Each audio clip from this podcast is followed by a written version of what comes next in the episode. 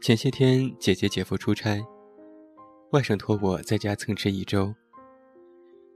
喜欢小孩的我，为了让老妈腾出手来做大餐，自告奋勇的去接外甥放学。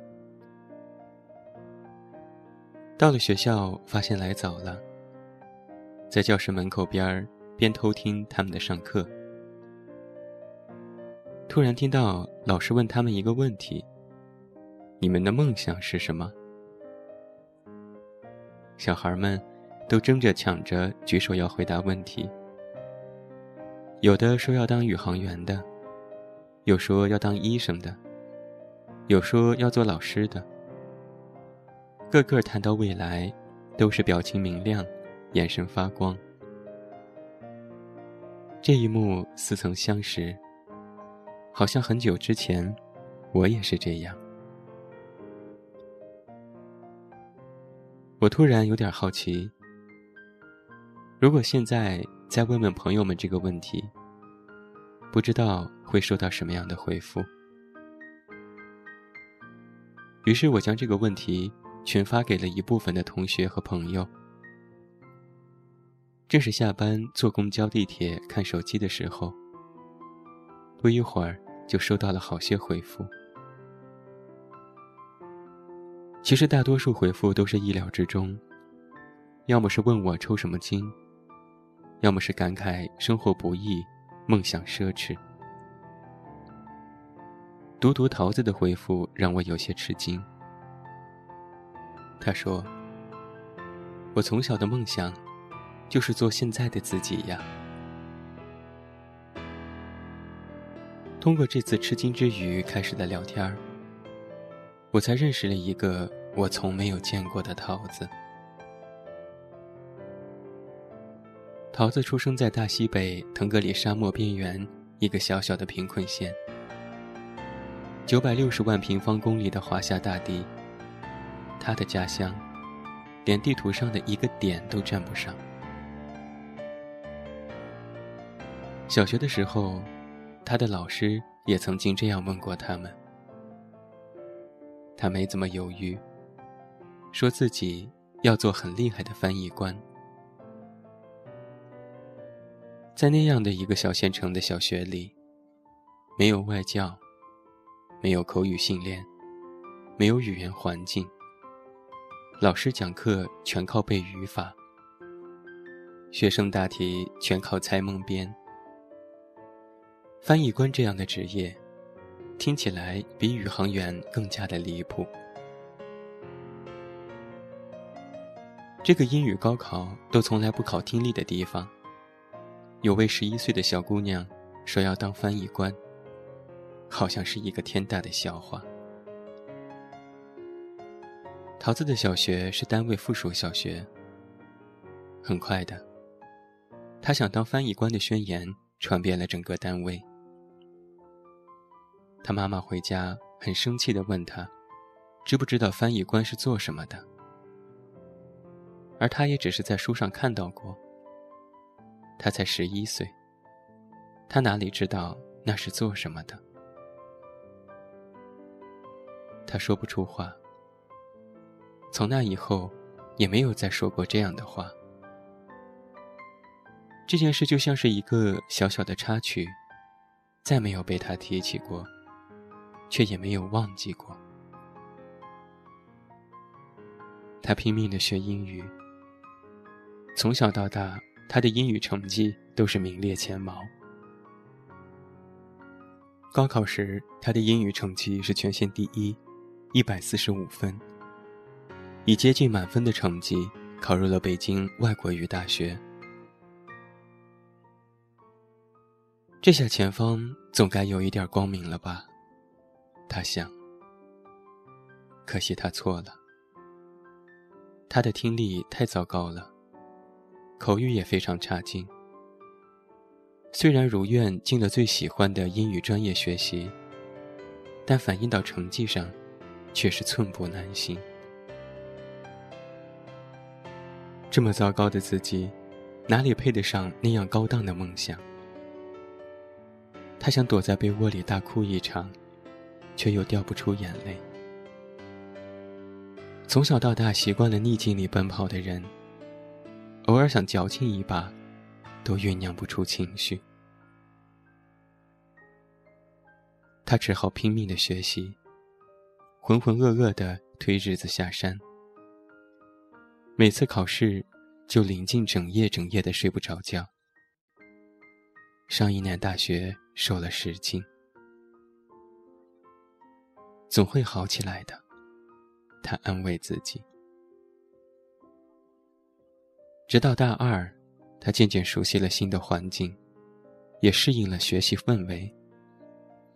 从有勇气开口讲英语，到熟练掌握英语口语，也不过两年的时间。他熬过来了，再一次清晰的感觉自己离目标不再遥远。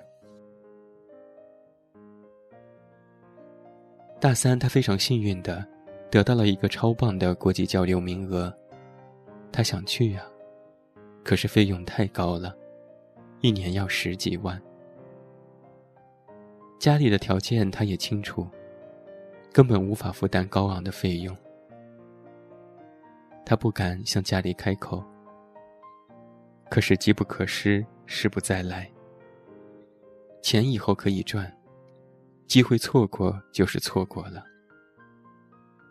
一咬牙，他去贷了助学贷款，而这笔款，直到去年才还清。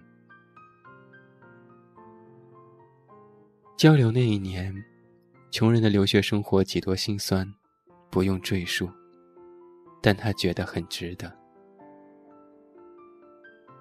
一年回来后，面临毕业工作，他的口语以及通过留学锻炼的流利，英语基础也非常不错。他鼓起勇气去考了外交部的公务员，很幸运的通过了考试。如今在外交部负责外交的业务工作，如愿以偿的。坐上了翻译官。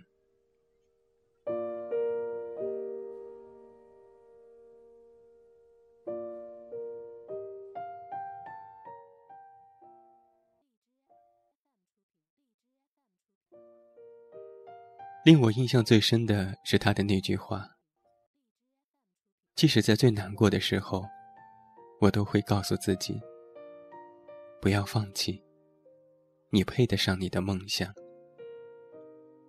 如果连你自己都开始怀疑你的梦想，还有谁能帮你呢？他讲完这些经历，我不唏嘘的感叹自己一路走来太过幸运。听到他明显谦虚的口气，我郁闷的撇了撇嘴。真的只是幸运吗？我想恐怕不是的。幸运是强者的谦词，命运是弱者的借口。有实力的人才配得上幸运，有准备的人才能够抓住机会。如果当初被同学嬉笑过，他选择放弃；如果当初被母亲斥责后，他不再坚持；如果学业难堪的时候，他换了方向。如果经济困难时他决定错过，哪怕一步走错，都不会有他如今理想坦然的生活。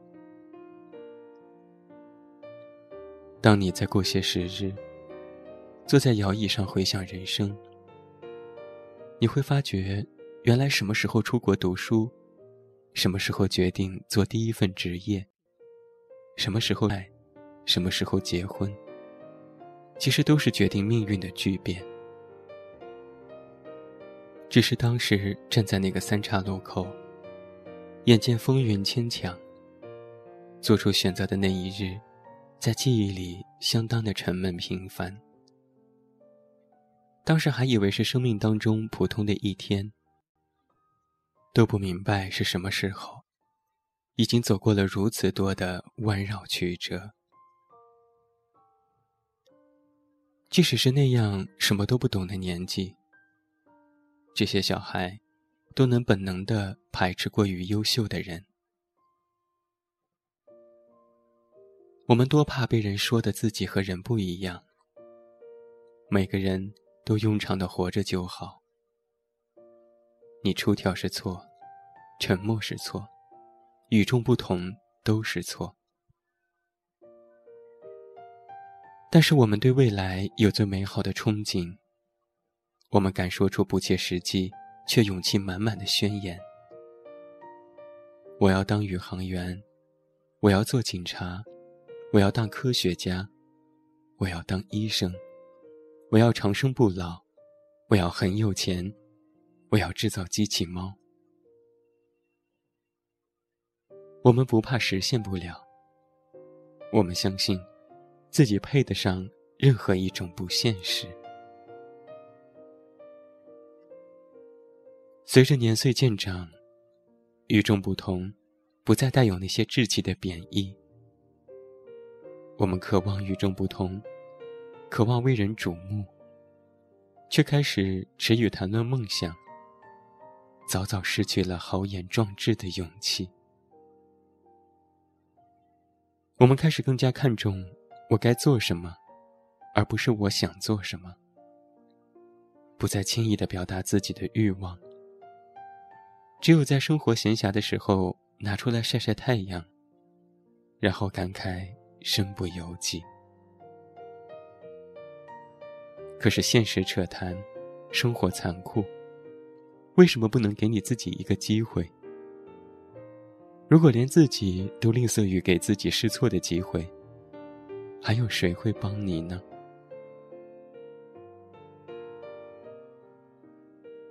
前几日和朋友聊天。正好也聊到此事。